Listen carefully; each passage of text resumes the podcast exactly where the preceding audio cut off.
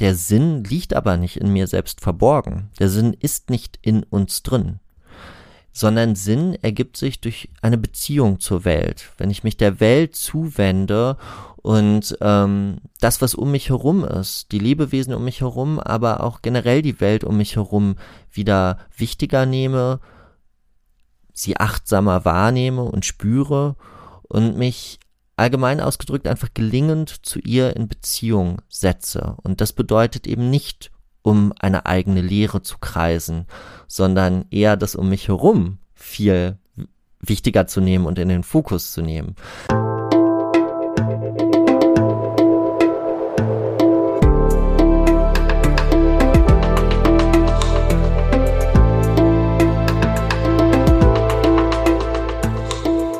Willkommen bei dir, der Seven Mind Podcast mit Impulsen für ein gutes Leben. Für alle, die mehr Achtsamkeit und Gelassenheit in ihren Alltag bringen möchten. Hi und herzlich willkommen im Seven Mind Podcast. Mein Name ist René Träder und das ist eine Interviewfolge, in der es um den Sinn im Leben geht. Und wie ich gelernt habe, ist das eher ein Spartenthema in der aktuellen Philosophie.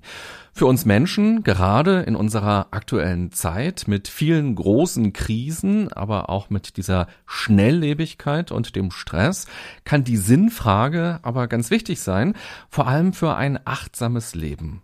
Wozu das alles? Das hat sich mein heutiger Gast gefragt und darüber ein Buch geschrieben und hat es auch genau so genannt. Wozu das alles? In den nächsten Minuten wollen wir also schauen, was Sinn im Leben überhaupt bedeuten kann, wie man ihn entdecken oder schaffen kann und warum Sinnkrisen eigentlich was sehr Positives sind, denn Sinn und Resilienz haben eine Verbindung. Und wenn wir über die Sinnfindung sprechen, dann hat das auch viel mit Selbstfindung zu tun und auch mit Achtsamkeit. Sinnempfindung ist schließlich nur im Hier und Jetzt möglich. Du siehst viele spannende Themen und Fragestellungen, die dich erwarten. 90 Minuten sind garantiert viel zu kurz dafür. Ich hoffe aber, dass das trotzdem eine sinnvolle Folge wird. Ich freue mich auf jeden Fall sehr auf das Gespräch mit dem Philosophen Christian Uhlen. Herzlich willkommen. Hallo René, vielen Dank für die Einladung. Ja, schön, dass du da bist. Wir haben es jetzt ungefähr 15 Uhr und ich würde gerne von dir als erstes wissen wollen, was hast du heute eigentlich schon Sinnloses getan?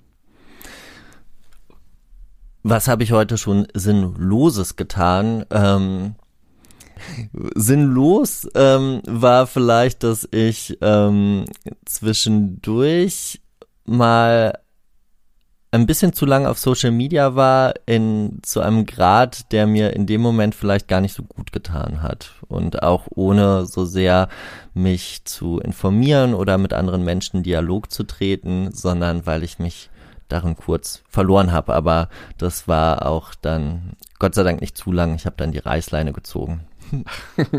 Und kann es aber auch sinnvoll sein, sich mit Sinnlosem zu beschäftigen? Also eine Tätigkeit, die in gewisser Hinsicht sinnlos ist, aber in anderer Hinsicht sehr sinnvoll, ist die Tätigkeit des Spielens. Und ähm, wenn man, äh, im Moment spiele ich zum Beispiel ganz gerne Tischtennis, aber äh, manchmal auch gerne Schach oder alles Mögliche. Ähm, beim Spielen ist es ja so, dass man eine Tätigkeit ausführt, die nicht unbedingt auf etwas hinauslaufen muss. Das heißt, die nicht einem Zweck dient.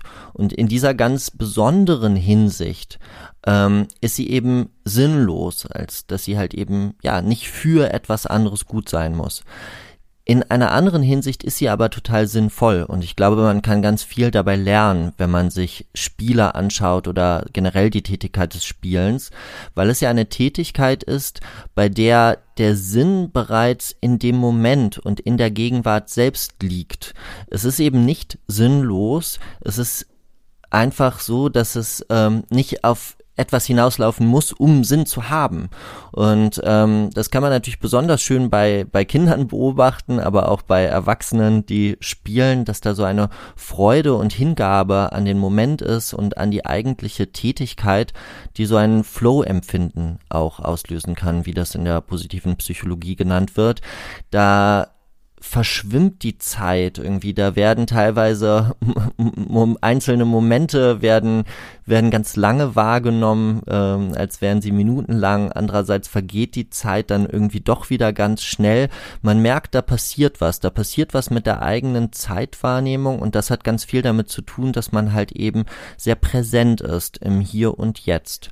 Und insofern ist es auch eine Art von Sinn, die ich als spielerischen Sinn bezeichnen würde, die nicht nur in Momenten des Spiels selbst existiert, wo man im wörtlichen Sinne jetzt spielt, sondern wenn man generell in einer Art und Weise durch das Leben geht oder an Tätigkeiten herangeht aus so einer Haltung heraus, ja. Also ähm, im Endeffekt gibt es hier ja zwei Ebenen, wo man das betrachten kann. Einmal so das, ähm, das Spielen als Tätigkeit, aber auch die Grundhaltung, die Geisteshaltung, die dahinter steht. Und ich glaube, dass wir lernen können, diese Geisteshaltung eben auch auf andere Bereiche zu übertragen und dass man da ganz viel zu gewinnen hat.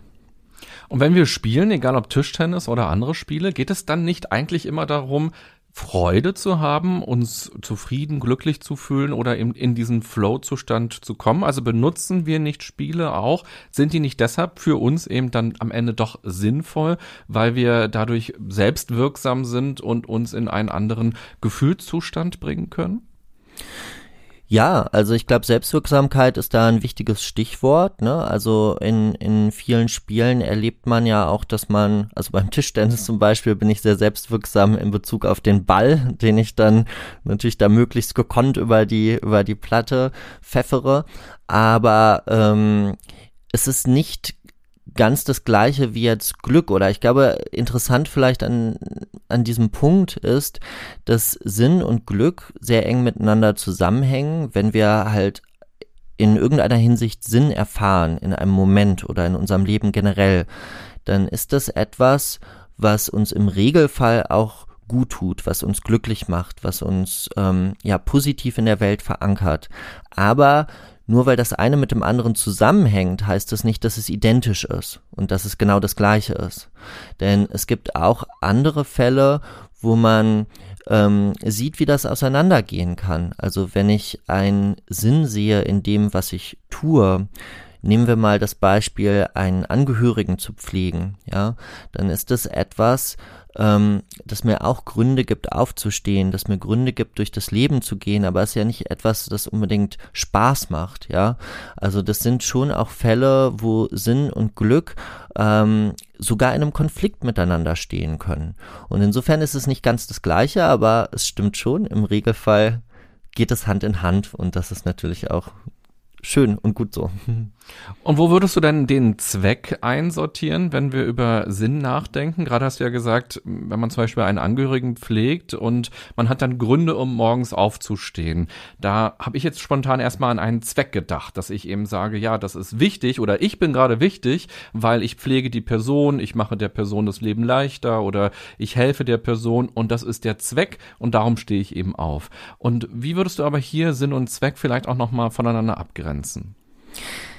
Ja, also wir sprechen hier jetzt an der Stelle über eine andere Art von Sinn. Nicht mehr über den spielerischen Sinn, sondern über eine Art von Sinn, die ich als zweckhaften Sinn bezeichne. Also wo äh, es jetzt gar nicht darum geht, Sinn und Zweck auseinanderzuhalten, sondern wo Sinn eben genau darin besteht, einen bestimmten Zweck zu erfüllen. Und zwar nicht irgendeinen, sondern einen wertvollen, wichtigen, einen, der mir selbst am Herzen liegt und worin ich auch einen Wert erkenne. Und ähm, da ist es jetzt, glaube ich, gut, nochmal so eine ganz allgemeine Einordnung zu machen. Also diese Frage, was ist der Sinn des Lebens? Ja, ist natürlich eine riesige, gewaltige Frage, die einen äh, total überrollen kann und wo man sich erstmal denkt, so, oh Gott, was kann man denn überhaupt dazu sagen?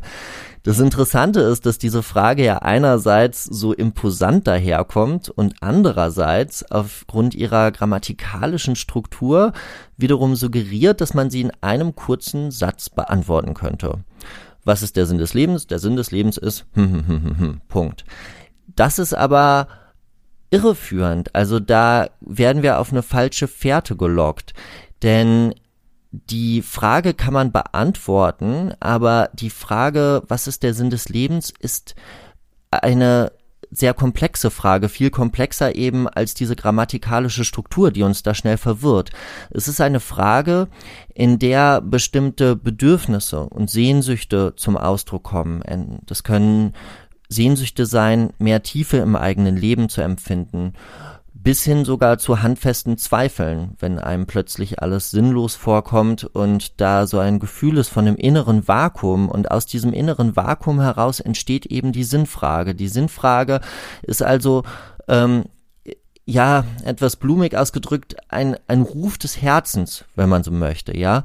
Und insofern ist die Frage auch so komplex, wie diese ganzen Bedürfnisse und Zweifel, die in ihr zum Ausdruck kommen.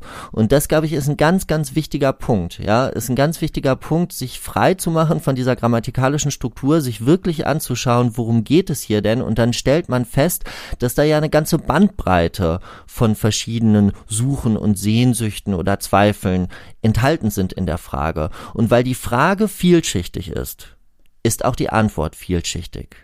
Das heißt, es gibt Sinn, es gibt auch Antworten auf die Sinnfrage und Sinn ist etwas völlig Reales. Aber man kann es nicht in einem einzigen Satz auf den Punkt bringen. Alleine schon deshalb, weil es eben verschiedene Arten von Sinn gibt im Leben, weil wir alle verschiedene Sinnquellen haben und weil es unterschiedliche Möglichkeiten gibt, das eigene Leben als sinnvoll zu erfahren. Und da haben wir jetzt gerade schon über zwei unterschiedliche gesprochen. Am Anfang eben über den spielerischen Sinn, ja, eine bestimmte Art von Sinn, die man da erfahren kann, die sich aus der Tätigkeit selbst herausgibt.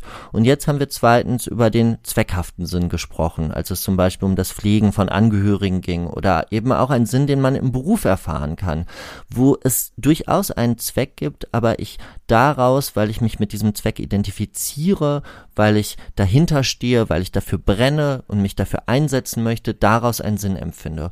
Und äh, ja, das ist erst der Anfang gewissermaßen. Es gibt noch andere Arten von Sinn.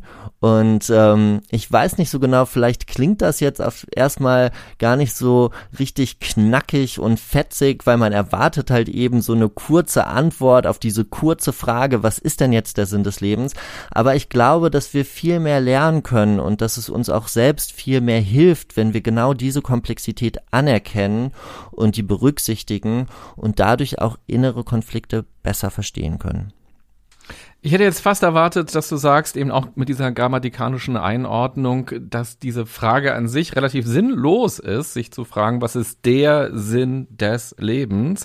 Eben weil das ja impliziert, dass es eben einen Sinn nur gibt und dass es vor allem für allgemeingültig für alle das eben gelten müsste an dieser Stelle. Jetzt hast du ja trotzdem, als du weiter ausgeführt hast, gesagt, man kann da schon auch Antworten drauf finden. Dann würde ich die Frage gerne ähm, dir eben auch stellen. Was ist denn deine Antwort dann für dich ganz persönlich darauf? Also, ähm, man muss, glaube ich, zwei Sachen unterscheiden. Also ich glaube schon, dass jede Person in gewisser Hinsicht natürlich für sich selbst Sinn im Leben finden muss oder dass man das für sich individuell auf das eigene Leben überträgt und übersetzt. Aber ich glaube auch, dass unsere Sinnsuchen ganz viele Gemeinsamkeiten haben und insofern auch das, was uns Sinn im Leben gibt, eigentlich gar nicht so super individuell ist, wie es uns manchmal vorkommt, sondern es gewisse, ja, eigentlich auch schon psychologische Grundphänomene gibt, die uns halt eben als Menschen im eigenen Dasein verankern können.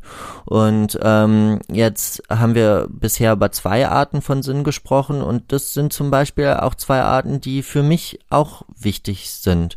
Also ein, ein Sinn zu sehen in dem, was ich tue und auch für andere andere Menschen da zu sein, in Beziehung mit anderen Menschen zu treten und selbstwirksam zu erfahren, dass ich etwas Gutes tun kann. Zum Beispiel, wenn ich jemand tröste, der oder die Liebeskummer hat, ähm, wenn ich ähm, merke, dass ich vielleicht irgendwo ja jemandem unterstützen kann in, der, in unterschiedlichster Hinsicht, ja, dann sind das alles Erfahrungen, die letztlich Sinn geben und das ist halt eben so individuell gar nicht. Da gibt es äh, auch viele psychologische Studien, dass genau das halt eben Sinnerfahrungen sind, die ganz viele Menschen miteinander teilen und dass genau das eben Tätigkeiten sind und Erfahrungen sind, aus denen ganz viele Menschen Sinn ähm, ja schöpfen können. Also insofern, das ist halt generell immer so ein Balanceakt, ja. Auf der einen Seite sind wir alles einzigartige Wesen, de facto, ja, also du und ich, wir sind jetzt auch nicht, ticken nicht komplett identisch, aber über diese Einzigartigkeiten sollten wir auch nicht aus den Augen verlieren, was uns eigentlich verbindet und welche Gemeinsamkeiten wir haben und das ist schon ziemlich viel. Das ist ja erstmal auch erleichternd, das so zu hören, wenn man auf der Sinnsuche ist, dass man jetzt äh, dir zuhört und du sagst, naja, eigentlich muss man sich erstmal nur angucken, was vielleicht die Natur des Menschen ist, was äh, Bedürfnisse sind, die in jedem Menschen verankert sind. Und das sind dann erstmal schon gute Hinweise, wenn man sich auf die Sinnsuche begeben möchte. Und die Beispiele, die du jetzt gebracht hast, sind ja so Momente, die dann sinnvoll sich anfühlen. Also wenn du jemanden tröstest und du dann eben diesen Eindruck hast, dass es sinnvoll ist, vielleicht, dass es dich gerade gibt oder dass du bestimmte Fähigkeiten oder Kompetenzen hast oder dass es eine zwischenmenschliche Bindung gibt zu einer Person, die dir so weit vertraut, dass sie sich dir öffnet, dass es also eine tiefer gehende Beziehung zu jemandem gibt, dass dann so eine Sinnerfahrung entsteht. Wenn Leute aber fragen, was ist dein Sinn im Leben, dann würdest du ja wahrscheinlich nicht sagen, Menschen trösten, ähm, äh, sondern also irgendwie erwarte ich noch was anderes, ähm, was irgendwie größer ist, was vielleicht auch noch individueller ist und was stärker eben auch mit dir verbunden ist, was vielleicht auch manchmal mit so einer Zielhaftigkeit verknüpft ist, etwas erreichen zu wollen, etwas schaffen zu wollen. Gibt es da auch Dinge, die du für dich so identifizieren kannst? Oder würdest du sagen, das hat alles gar nichts mit dem Sinnverständnis zu tun, was du hast? Also erstmal zu diesen Momenten. Ja, wir haben jetzt eher so über einzelne Momente gesprochen, also Momente des wo man spielerisch an die Welt herantreten kann oder Momente, wo man für andere etwas Gutes tun kann. Aber es ist ja doch irgendwie mehr als Momente. In diesen Momenten kommt ja eine gewisse Grundhaltung zum Ausdruck, ja, die ich in dem Moment in die Praxis übersetze. Und diese Grundhaltung existiert auch jenseits dieser Momente.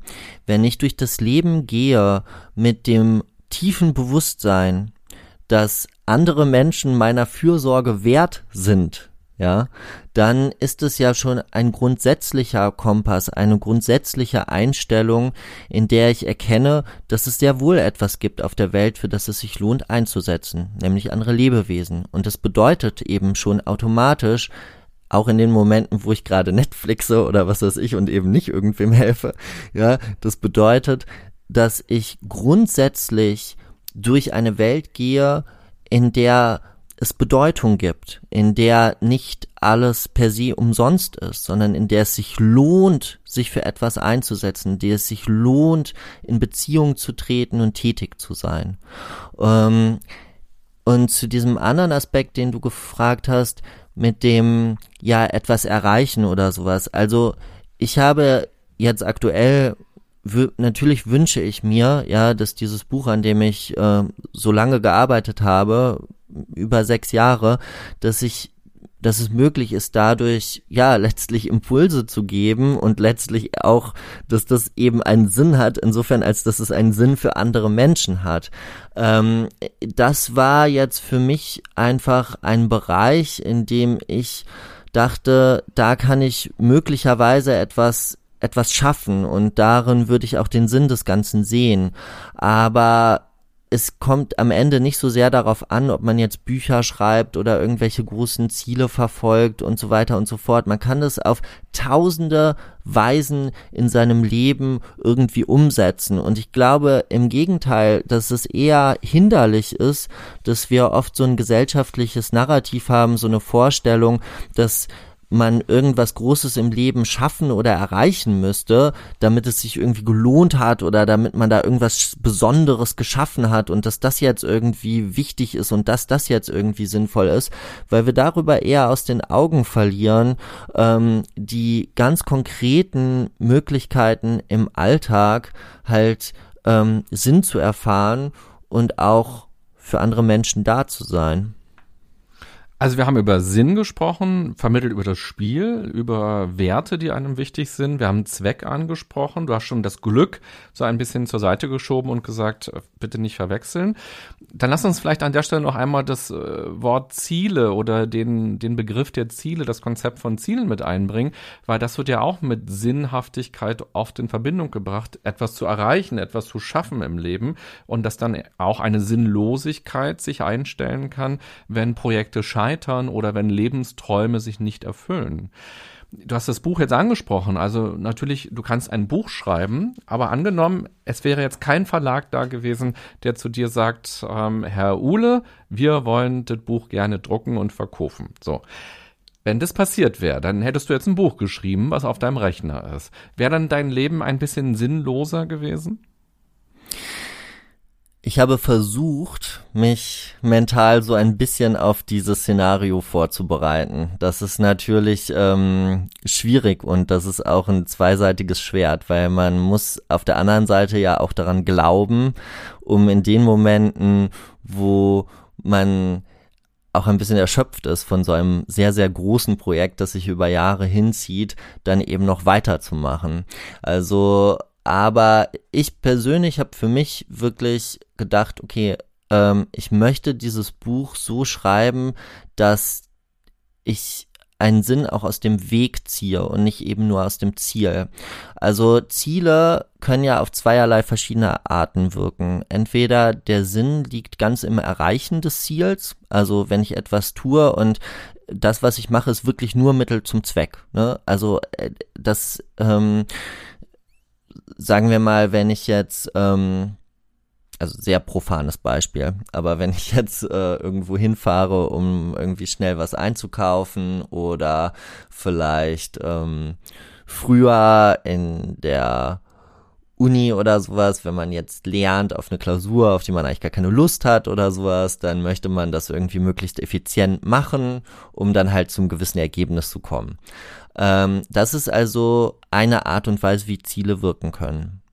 Eine zweite Art und Weise, wie Ziele wirken können, sind mehr so als Richtung, also dass sie Struktur geben, dass sie der Tätigkeit ähm, ja, dass sie die Tätigkeit strukturieren, wie es zum Beispiel auch bei Spielen der Fall ist. Also natürlich habe ich das Ziel beim Tischtennis, dass der Ball auf die andere Seite kommt oder vielleicht auch, wenn man um Punkte spielt, dass man gewinnt. Aber wenn es halt eben spielerisch ist und wenn es nicht ein Wettkampf ist, dann ist es am Ende nicht so entscheidend, ob ich jetzt gewinne oder verliere. Und wenn ich verliere, dann war es auch nicht sinnlos zu spielen, sondern vielleicht hatte ich ein richtig cooles Tischtennismatch. Weil dieses überhaupt um Punkte zu spielen an der Stelle, das ist mehr so ein Ansporn, ja, das gibt dem Ganzen halt einen Drive, das gibt dem Ganzen eine Richtung, aber ähm, und insofern erfüllt es auch eine wichtige Funktion, aber am Ende ist es halt, liegt der Sinn nicht in diesem Ziel selbst. Und bei meinem Buch habe ich versucht, das auch für mich ein bisschen so umzusetzen, insofern als dass ich halt ja, versucht habe, den Schreibprozess für mich schön zu gestalten. Und immer wieder, wenn ich gemerkt habe, dass es jetzt tatsächlich zu stark nur noch um das Ziel geht, mich so ein Stück zurückzutreten und mir auch deutlich zu machen, natürlich schreibe ich das auch, weil ich Freude daran habe. Natürlich schreibe ich das, ja, äh, eben aus solchen Gründen. Und ähm, ja, und diese Strukturen zu schaffen, in denen das möglich ist, dann auch den Sinn aus dem Prozess zu ziehen. Insofern das war jetzt eine sehr lange Hinleitung. Nein, es wäre nicht sinnlos gewesen, diese Zeit, wenn es jetzt nicht veröffentlicht worden wäre, denn ich hätte immer noch sehr viel selber daraus gelernt und ähm, hatte sehr schöne Momente beim Schreiben und habe, glaube ich, auch vieles gelernt, das in meiner sonstigen Tätigkeit als Philosoph zum Tragen kommt und wiederum Teil ist von so einem größeren Prozess, in dem ich glaube, dass es hilfreich sein kann und dass es ähm, einen Wert haben kann, wenn Philosophie wieder stärker in unserem Leben und in der Gesellschaft verankert wird. Ja, und wir sehen ganz schön an dieser Antwort, wie auch Philosophie und Psychologie ja auch zusammengehören. Also wie ich auf das Leben schaue oder auf meine Tätigkeiten schaue, wie ich einen Bezug zu den Zielen auch herstelle und was ich auch für mich dann als sinnvoll erachte, macht ja auch dann ganz viel aus, wie ich möglicherweise eben auch mit Scheitern oder mit Umwegen umgehe. Ich will aber trotzdem vielleicht nochmal diese Frage anders formulieren mit einem anderen Beispiel, was vielleicht noch ein bisschen existenzieller als Tischtennis spielen ist. Ja, okay, gerne. Weil ich habe gestern bei Instagram mal gefragt, ähm, ich treffe den Christian morgen und wir sprechen über Sinn im Leben. Was interessiert euch? Was wollt ihr gerne wissen? Und ich habe ganz viele tolle Fragen bekommen. Vielen Dank an dieser Stelle. Und eine Frage passt ganz gut dazu. Mir hat jemand nämlich geschrieben, wie gehe ich damit um, wenn mein Ziel, eine eigene Familie zu gründen, nicht geklappt hat? Dann könnte man natürlich jetzt im Sinne des Tischtennis sagen, der Sex war nicht sinnlos, aber es ist eben trotzdem kein Kind daraus entstanden oder eben keine Familie gegründet worden und die Person hat noch in Klammern geschrieben Midlife Crisis. Das heißt, vielleicht hat sie auch jetzt ein Alter erreicht, wo sie sagt, jetzt geht es vielleicht auch gar nicht mehr biologisch oder jetzt finde ich es schwierig, ein Kind in die Welt zu setzen ab dem und dem Alter. Und das heißt, jetzt ändert sich also auch der Blick auf die eigene Zukunft, auf das eigene Leben und plötzlich gehört zur eigenen Biografie dazu, dass etwas, was man gerne wollte, nicht zustande gekommen ist und auch nicht mehr zustande kommen wird. Hm. Ja, darauf gibt es sicherlich keine pauschale Antwort und ähm, ich kenne diese Person ja jetzt auch nicht. Ich glaube generell, dass eine Sache beim Scheitern das ist, dass sie sich oft so anfühlen kann, als wäre deshalb etwas in der Vergangenheit umsonst gewesen.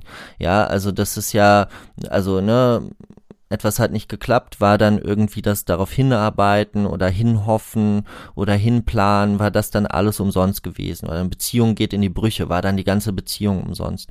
Tatsächlich ist das Problem ja aber eher ähm, den Sinn dann wieder in der Gegenwart zu finden. Also der, die Perspektive auf die Vergangenheit erschwert es, den Sinn in der Gegenwart zu finden. Also weiß ich hoffe, ich habe das gut ausgedrückt. Also ne, also äh, vordergründig geht es darum, sich mit der Vergangenheit zu versöhnen, aber eigentlich geht es ja darum, sich mit der Gegenwart zu versöhnen und ähm, ja damit umzugehen und zu verstehen, dass etwas, dass ein Scheitern in der Vergangenheit ähm, vielleicht erstmal demotivierend wirkt, aber nicht unbedingt bedeutet, dass alles, was man jetzt tut und alles, was man jetzt angehen kann, sinnlos ist. Das ist, glaube ich, zumindest ein wichtiger Schritt. Ein anderer ist der, ähm, da geht es jetzt nochmal um so eine ganz andere Sinnebene, um diese Ebene des narrativen Sinns oder der eigenen Identität, wie ich die Geschichte meines eigenen Lebens erzähle. Und ähm, solche Beschreibungen der Vergangenheit, da habe ich etwas vorgehabt und es hat nicht geklappt. Und was bedeutet das denn für die Situation, in der ich mich jetzt befinde? Das ist ja nicht objektiv so eine Beschreibung, ja, sondern das ist ja eine subjektive Beschreibung, das ist eine eigene Deutung dessen, was da passiert ist. Und in dem Falle ist es eine Beschreibung, die es dieser Person wohl erschwert, in der Gegenwart Sinn zu empfinden. Es ist aber wichtig zu verstehen, dass eben, dass auch andere Beschreibungen möglich sind. Und ähm, ein Ansatz kann es da zum Beispiel sein, zu versuchen, genau solche Ereignisse oder solche ja, solche Vergangenheiten, sich mal hinzusetzen und vielleicht wirklich im wörtlichen Sinne mal damit rumzuexperimentieren, andere Geschichten darüber zu erzählen. Und dabei geht es nicht darum, irgendwas auszublenden oder irgendwas zu leugnen oder irgendwas dazu zu dichten und sich die Welt da zurecht äh, zu fantasieren. Nein, es geht einfach darum zu verstehen, dass sich ein und dasselbe Ereignis auf sehr, sehr viele Arten deuten kann und dass keine davon die eine objektiv wahre Deutung ist. Und ähm, dieser Ansatz, der auch in der sogenannten narrativen Psychotherapie zum Beispiel verfolgt wird, ist einer, den man auch für sich selbst oder mit Freundinnen und Freunden versuchen kann, mal anzutesten. Und das ist dann ja eigentlich auch der Start für die Arbeit am Sinn. Also diese Krisenerfahrung. Ich war auf deiner Lesung, als du dein Buch vorgestellt hast. Und das ist mir auch so in Erinnerung geblieben, dass du meintest, dass eigentlich die Sinnfrage häufig erst in Krisenzeiten gestellt wird. Solange wir zufrieden sind, ja, da haben wir gar nicht irgendwie die Motivation so großartig, uns damit auseinanderzusetzen. Und das ist ja auch in gewisser Weise meine Erfahrung in Bezug auf Achtsamkeit, dass viele Menschen eben zu diesem Thema kommen, Achtsamkeit, Buddhismus, Meditation, wenn sie eben merken, ich bin in Krisensituationen oder ich bin gestresst oder ich habe Verluste, Dinge ändern sich, Schicksalsschläge im Leben. Und dass wir häufig die Krise brauchen, um in die Veränderung zu kommen, um in die Reflexion zu kommen. Wenn ich dir jetzt so zuhöre, dann klingt es für mich total spannend und ich habe auch große Lust, mich mit solchen Themen auseinanderzusetzen darüber nachzugrübeln. Aber ist, was würdest du sagen? Muss man irgendwie gerne denken, um Sinn für, für sich im Leben zu erfahren? Oder muss man gebildet sein? Muss man klug sein? Ist das eine Grundvoraussetzung, um sich mit dem Sinn auseinanderzusetzen? Weil es ist ja alles gerade schon sehr kognitiv erst einmal, was wir besprechen, die Dinge mal anders zu sehen, eine andere Perspektive zu haben, auch die, die eigene Narrative auch zu hinterfragen und vielleicht auch erstmal einen Widerstand zu spüren, wenn ich meine Geschichte nochmal anders erzähle, weil ich sie vielleicht seit Jahren auf eine bestimmte Weise erzähle. Und ähm, diesen Sprung zu machen und auch einen neuen Sinn dann für mich zu finden, das klingt erstmal nach wahnsinnig viel Arbeit. Hm. Also Arbeit kann es natürlich sein, egal wie man es angeht, wenn der Sinn tatsächlich in irgendeiner Form weggebrochen ist. Ähm, aber generell ist es, ähm, genau, du hast gesagt, Sinn, die Sinnfrage stellt sich vor allen Dingen in Krisen das glaube ich auch, weil ähm, Sinn im Gegensatz zum Beispiel zum euphorischen Verliebtsein, ja, und zu so einem wirklich überschwänglichen Glück, ja etwas ist, das man schwerlich aktiv wahrnehmen kann. Also wenn ich jetzt voller Glück durch das Leben ge gehe, dann spüre ich das ja. Ich spüre ja meine eigene Lebensfreude ganz aktiv. Sinn ist eher so der, der Boden, auf dem wir durchs Leben gehen. Und solange dieser Boden da ist, ähm, spielt er gar keine große Rolle für uns. Und ähm, deswegen gibt es dieses Zitat auch von Ludwig Wittgenstein, die, die Lösung des, des Sinnproblems merkt man quasi am Verschwinden dieser Sinnfrage, weil sie sich dann einfach auflöst, sie stellt sich dann nicht mehr. Und ähm, genau, weil Sinn, wenn er da ist, eher so die Grundstruktur bildet, ist wird er, ist er dann eben auch selten ein Thema, sondern wird eher dann ein Thema, wenn er wegbricht oder auch etwas harmloser ausgedrückt, wenn er einfach in irgendeiner Form so ein bisschen ins Rutschen gelangt. Also wenn da, wenn da schon irgendetwas fehlt und eher aus diesem Fehlen heraus und eher aus so einer etwas unbefriedigten Suche heraus wird das Ganze erst zum Thema und kann man sich, glaube ich, auch deshalb erst diesem Sinnthema nähern. Wie man sich das dem dann nähert, äh, muss man das jetzt super klug und super oder verkopft oder ich weiß nicht genau, wie du es ausgedrückt hast, aber muss ich das jetzt quasi unglaublich verkopft machen? Auf keinen Fall. Also wenn man da der Typ für ist, dann ist das natürlich wunderbar. Und meine eigene Erfahrung ist auch, das nachzudenken und sich manchmal zurückzuziehen und sich wirklich bewusst mit Themen auseinanderzusetzen, dass das auf jeden Fall helfen kann. Aber es, biet, es, es hat auch eine Gefahr. Und diese Gefahr besteht darin, dass man gerade dann, wenn da etwas in mir fehlt, dass man dann anfängt, um dieses Fehlen herumzukreisen und so ein bisschen in sich selbst zu wühlen.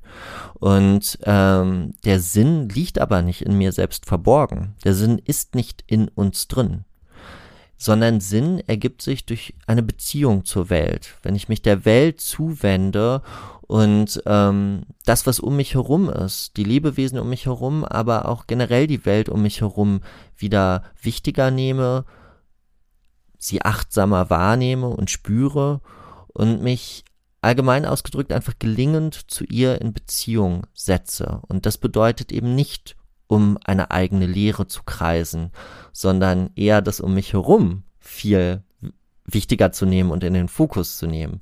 Insofern kann man äh, natürlich dann auch Sinn finden und da äh, hat jede Person sicherlich auch ein Stück weit einen eigenen Ansatz, ähm, auf eine weniger verkopfte Art und Weise, sondern indem man halt ins Leben tritt und am Ende kommt es ja auch genau darauf an.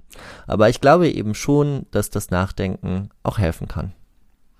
Ja, den Gedanken, den du gerade vorgestellt hast, den finde ich ganz zentral und ganz wichtig, eben auch aus meiner psychologischen Sicht, wenn wir über Sinn nachdenken, weil Sinn natürlich auf der einen Seite erstmal ein Erleben ist, vielleicht auf einer Gefühlsebene oder vielleicht auch auf der kognitiven Ebene, aber erstmal auf jeden Fall ein Erleben ist.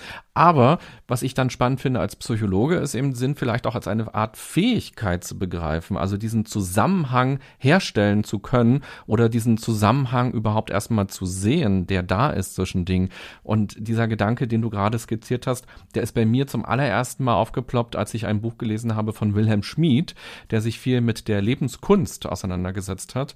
Und bis dahin dachte ich auch immer so, ja, ist das sinnvoll? Ist der Job sinnvoll? Oder ist die Beziehung sinnvoll? Oder ist Berlin sinnvoll? Oder was auch immer. Also der Sinn eben anhand von Dingen, von äußeren Dingen oder von Personen, von Tätigkeiten. Und zum ersten Mal, als ich dann dieses Buch gelesen hatte und diese Idee bekam, aha, stopp mal, es geht gar nicht um die Sache, sondern es geht um die Beziehung, die ich zu dieser Sache habe. Das war so ein ganz großer Augenöffner für mich. Und das ist ja dann im Grunde genommen auch ein ganz wichtiger Punkt im Coaching oder in Workshops oder ähm, in der Therapie eben auch, dass man Menschen eben dabei unterstützt oder dass Menschen in die Lage kommen, zu sehen, was die Verbindung ist, auch vielleicht eine Sinnhaftigkeit mit negativen Dingen zu entwickeln, die man lieber ausradieren würde wollen im Leben. Aber auch hier zu sagen, aha, dadurch, dass ich das erlebt habe, bin ich heute der Mensch oder diese Werte sehe ich in der Welt oder dieses Engagement zeige ich heute und dieses Negative hat mich dann auch geformt und vielleicht hätte ich lieber auf dieses Negative verzichtet, aber es gibt eine Verbindung und dass man es nicht negieren muss. Und das finde ich ganz stark. In deinem Buch ähm, widmest du ja in einem Kapitel dem Gedanken ein bisschen mehr Raum noch, wo es um Leiblichkeit und Sinn geht. Also dass eben Sinnhaftigkeit oder Sinnerfahrung nicht nur übers Denken passiert, sondern eben auch über Körperlichkeit und auch über Achtsamkeit. Da kommen wir auch gleich nochmal dazu, aber ich würde trotzdem nochmal in diesem kognitiven Bereich kurz bleiben wollen. Wenn du dir vorstellst, wir hätten hier eine Zeitmaschine und du könntest da einsteigen und in die Vergangenheit reisen, ähm, zu irgendeiner Zeit, irgendeiner Epoche, die aus deiner Sicht besonders nahrhaft ist, wenn wir über die Sinnfrage nachdenken. Denn in der Philosophie gibt es ja diese Frage schon sehr lange. Aristoteles wissen wir es auf jeden Fall. Und sie kommt ja immer wieder auf. Sie wird äh, völlig verschieden auch immer wieder betrachtet im Laufe der Philosophiegeschichte.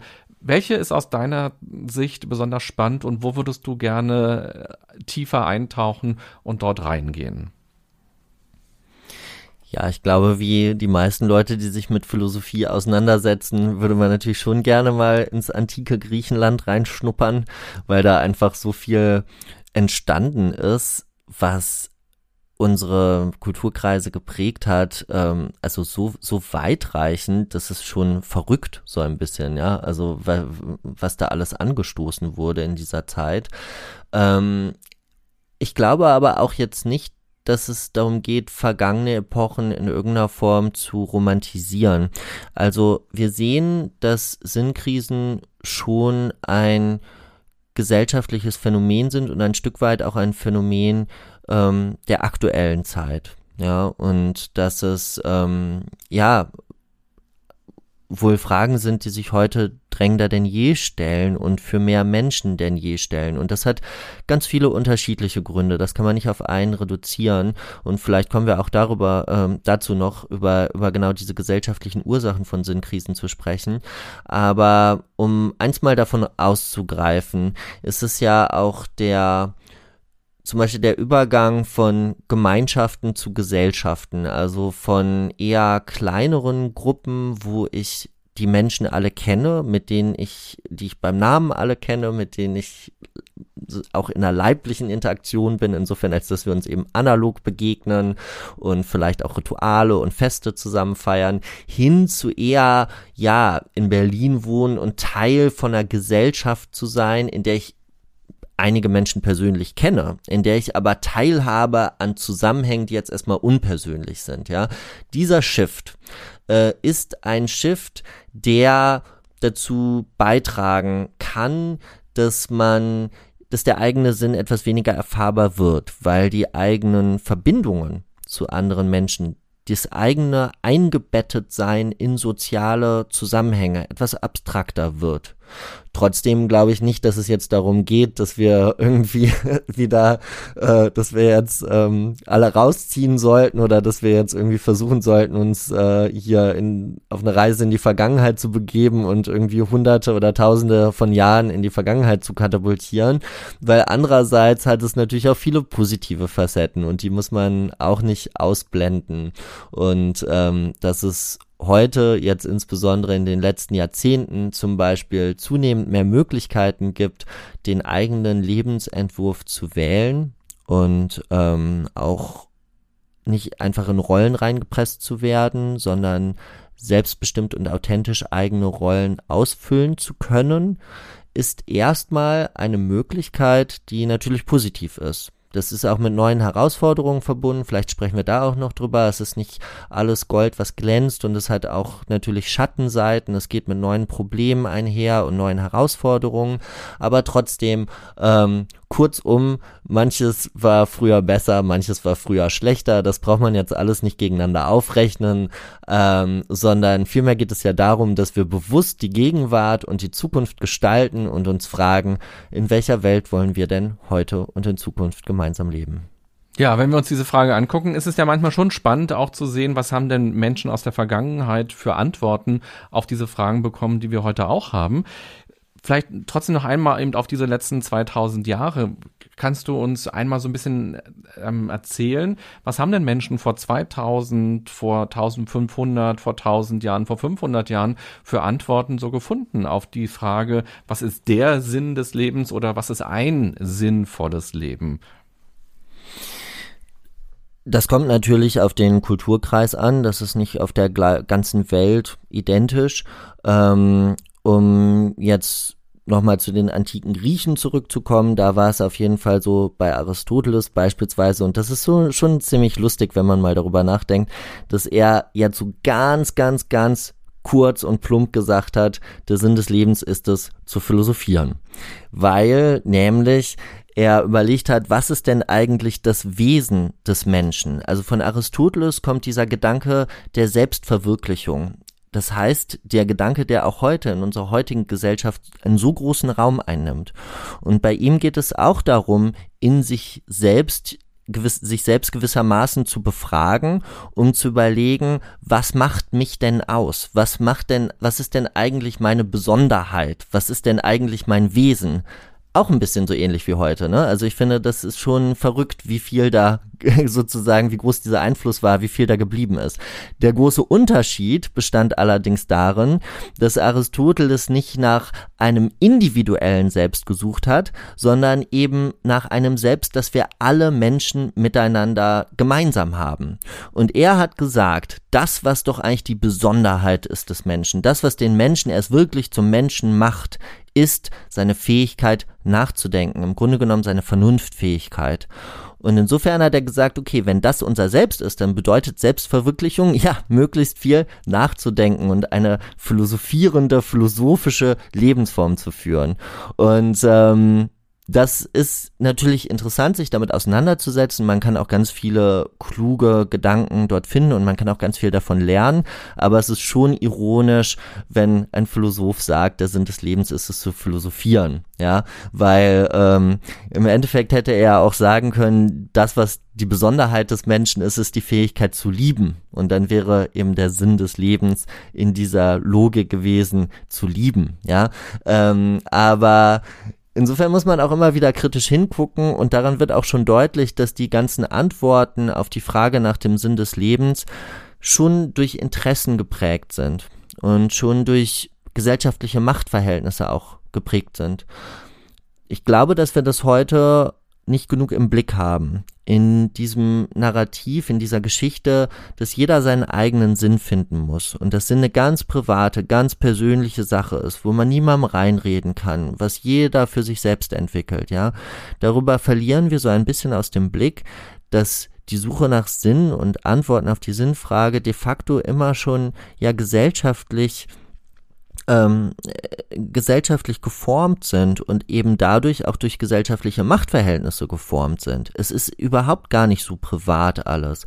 Und ähm, das muss man verstehen, um sich auch davon abgrenzen zu können, um das kritisch hinterfragen zu können und ähm, sich letztlich nicht um den Finger wickeln zu lassen von den ganzen Sinngeschichten, die da an einen herangetragen werden. Ich will noch ganz kurz eine Fußnote einfügen. Das war jetzt eine bestimmte Art, Lesart von Aristoteles, falls jetzt hier äh, andere Philosophinnen oder Philosophen gerade zuhören in dem Gespräch. Äh, natürlich ist das Verständnis vom guten Leben weil komplexer, ja, aber seine Ausführungen wirklich über den Sinn und Ziel, also Zweck und Ziel des Lebens, über den Telos, sind tatsächlich so, wie ich sie gerade skizziert habe. Äh, kleine Fußnote. Kannst du auch wieder rausschneiden, sorry. Ich wollte es nur nicht, äh, falls ihr, ah, sonst schneid's einfach raus. Ja, die Fußnote ja so. für die Expertinnen und Experten ist doch wunderbar. Ja. Bevor du diese Fußnote gemacht hast, hast du uns ja gesagt, dass eben Sinn zwar erstmal was Individuelles ist, so gefühlsmäßig, mhm. aber du hast angedeutet, dass es eben auch einen gesamtgesellschaftlichen Bezug gibt. Und was du hier so kurz gerade zusammengefasst hast, da hast du ja in deinem Buch ein bisschen länger darüber geschrieben und hast eben auch nochmal deutlich gemacht, dass Menschen ja häufig auch so eine Idee davon haben oder dieses Phänomen erleben, dass sie sich als gescheitert fühlen, weil sie diesen Sinn selber nicht gefunden haben und eben diesen Eindruck haben, ja, ich alleine muss jetzt meinen Sinn finden und ich bin jetzt meines Sinnes Schmied oder wie auch immer man das dann vielleicht übertragen würde, diesen Gedanken. Normalerweise ja, ich bin meines Glückes Schmied. Kannst du uns hier vielleicht nochmal auch ein bisschen tiefer mitnehmen? Also inwieweit hat denn meine Nachbarschaft oder eben meine Familie oder mein Arbeitsplatz überhaupt ein Anteil nicht unbedingt, sondern eher einen einen Zweck sozusagen mit in meiner Sinnhaftigkeit oder ein, weißt du, was ich meine? Also Anteil mm, ist nicht das mm. richtige Wort, sondern eher ja, ähm, ein, ein Job daran, dass ich gefällig ja. Sinn zu haben habe. also erstmal spielt, äh, kann das Umfeld eine ganz konstruktive Rolle spielen. Oder generell ist es total wichtig, das überhaupt in den Blick zu nehmen, das, was du gerade meintest. Ne? Ähm, wir haben ja vorhin in dem Gespräch mal gesagt, Sinn entsteht durch eine Beziehung zwischen mir und der Welt. Das heißt, Sinn ist nicht in mir drin, ich muss nicht in mir selber forschen, aber der Sinn ist ja auch nicht draußen in der Welt, der ist nicht irgendwo versteckt oder so. Ich brauche jetzt nicht äh, da auf Schatzsuche zu gehen und zu erwarten, dass der irgendwo verbuddelt ist, ja, ähm, sondern Sinn entsteht durch eine Beziehung. Ähm, wie du gesagt hast, die, diese Beziehung herzustellen, erfordert auch gewisse Fähigkeiten. Ne? Also eine Fähigkeit, zum Beispiel spielerisch ähm, äh, spielerisch Tätigkeiten nachzugehen oder ne, du hast ja eben dich auf Wilhelm Schmid bezogen, so Fähigkeiten zum Sinn. Ich glaube, das sind ganz unterschiedliche Fähigkeiten, die da mal, die man da braucht, aber zum Beispiel eine solche Fähigkeit. Das heißt aber, es liegt aber auch nicht nur an mir, denn wenn Sinn durch eine Beziehung entsteht zwischen dem Ich und der Welt, dann hat die Welt da auch ein Wörtchen mitzureden. Und natürlich können es äußere Umstände mir erleichtern oder auch erschweren, mich sinnvoll in Beziehung dazu zu setzen oder eine, eine, eine sinnstiftende und sinnhafte Rolle darin einzunehmen. Das ist, glaube ich, auch nochmal ein wichtiger Punkt aus den eben genannten Gründen. Diese Vorstellung, dass Sinn so privat ist, versperrt den Blick darauf, ja, dass Sinnkrisen neben nicht nur immer von mir selber abhängen, dass nicht unbedingt etwas mit mir nicht stimmt, wenn es in einer Situation schwierig ist, Sinn zu erfahren, sondern vielleicht stimmt mit dieser Situation etwas nicht. Und vielleicht ist sogar dieses Gefühl von Sinnlosigkeit ein berechtigtes Gefühl, weil da tatsächlich etwas sinnlos ist. Und da brauche ich auch nicht unbedingt immer eine andere Perspektive darauf, sondern da ist es, also da gibt es ein schönes Zitat vom Philosophen Günther Anders, ähm, ein Zeichen geistiger Gesundheit und irgendwie aufrichtiger Bereitschaft zur Wahrheit, glaube ich, formuliert er das. Ähm, Genau, also nichts, was man therapieren müsste, sondern im Gegenteil. Das heißt, dass mit dir was stimmt, wenn, wenn du da eine Sinnkrise bekommst, ja. Ähm, wie geht man dann damit um? Okay, vielleicht kann man den Kontext ändern, vielleicht muss man den Kontext wechseln, sich irgendwie woanders umschauen.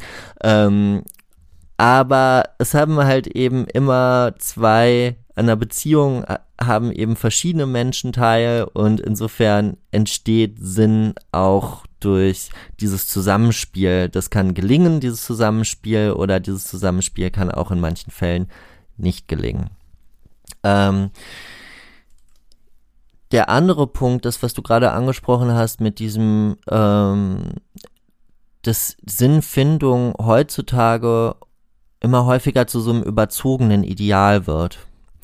Also, dass uns suggeriert wird, dass wir irgendwas ganz Besonderes aus unserem Leben machen müssen oder dass wir halt wirklich dieses finde dein eigenes Ding. Ja, das kann ja eine unglaublich belastende Botschaft sein, denn es ist nicht immer ganz erkennbar, was ist denn eigentlich mein eigenes Ding. Ja, vielleicht sehe ich schon verschiedene Möglichkeiten, mich irgendwo einzubringen und einen Beitrag zu leisten für andere Menschen oder auch einen gesellschaftlichen in der Arbeit oder privat. Aber ist das jetzt meine Berufung? Ist das jetzt mein Ding sozusagen? Ja, in dem Moment, wo da so eine überzogene Erwartungshaltung geschaffen wird, kann das eher kontraproduktiv wirken und kann uns eher verhindern, dort Sinn zu finden und dort Sinn zu erfahren, wo es eigentlich möglich ist.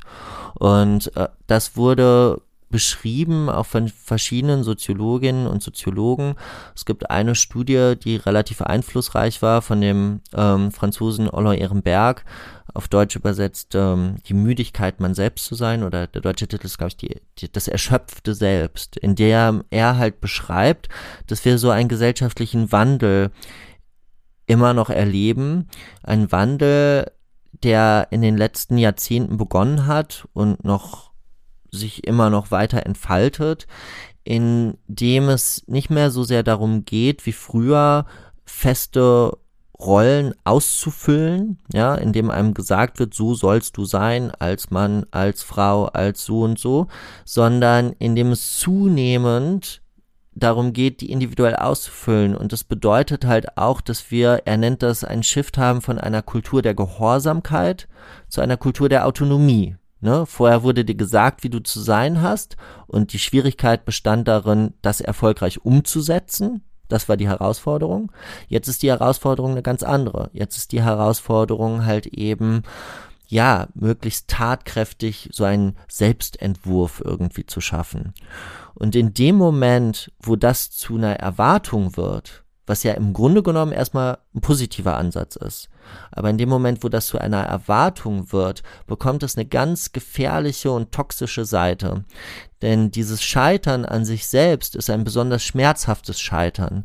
Und wenn es eben wenn ich das Gefühl habe, es liegt vor allen Dingen nur noch an mir, etwas aus meinem Leben zu machen, ja, dann ähm, und es klappt irgendwie nicht, dann kann ich auch schwieriger die Schuld, äh, kann ich wü schwieriger wütend sein auf äußere Umstände oder sowas, sondern ich werde in meiner Selbstbeziehung erschüttert.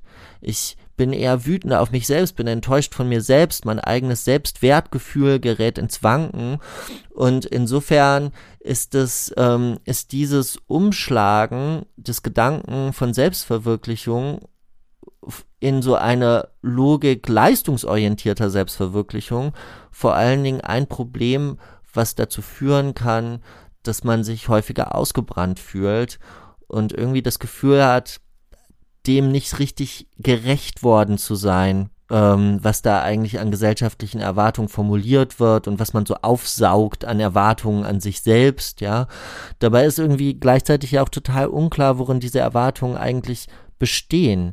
Denn in dem Moment, wo feste Rollenbilder aufbrechen, in dem Moment, wo Ident Identitäten flüssiger werden, sagt man, weniger starr sind, sondern flüssiger werden, in dem Moment werden auch Erwartungen flüssiger. Das heißt aber nicht, dass es keine Erwartungen mehr gibt, sondern diese Erwartungen kann man einfach nicht mehr so klar benennen und deswegen kann man sich oft da auch ähm, schwieriger davon abgrenzen. Das war jetzt, sorry, das war jetzt eine lange Antwort mit ziemlich vielen verschiedenen Aspekten. Also um es nochmal zusammenzubinden, ähm, ist es, glaube ich, wichtig, sich darüber bewusst zu sein, dass diese ganzen, ähm, also das Sinn, so wichtig es eben ist für unser Leben, dass es heutzutage oft aber auch ein eine schädliche Erwartung geworden ist oder eine gewisse Vorstellung geworden ist, die uns eher unter Druck setzt und eher dabei hindert, Sinn im Leben zu finden.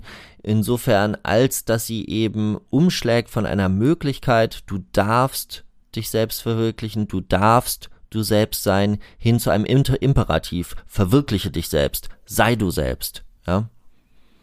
Ja, und die wichtige Botschaft, dass wir eben nicht in einem Vakuum leben, sondern dass wir ja tatsächlich in bestimmten Rahmenbedingungen sind und dass diese äh, Sinnhaftigkeit oder dieses Sinnerleben nicht nur von uns abhängt, sondern auch von vielen anderen. Da passt vielleicht eine Frage ganz gut, die ich auch bei Instagram bekommen habe gestern. Ähm, Dennis hat gefragt, muss zwingend ich selber die Frage nach dem Sinn des Lebens für mich beantworten?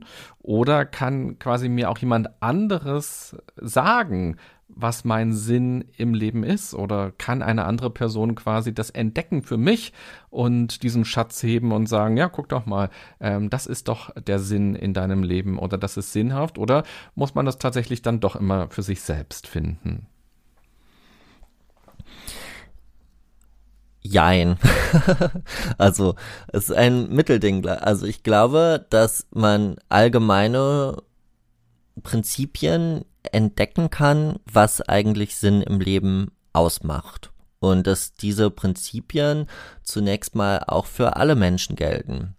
Das ähm, kann man jetzt so, also solche Aussagen stoßen natürlich häufig auf Skepsis, weil sie so wirken, als würde man jetzt allen Menschen irgendwie sein, sein eigenes Sinnkonzept überstülpen wollen.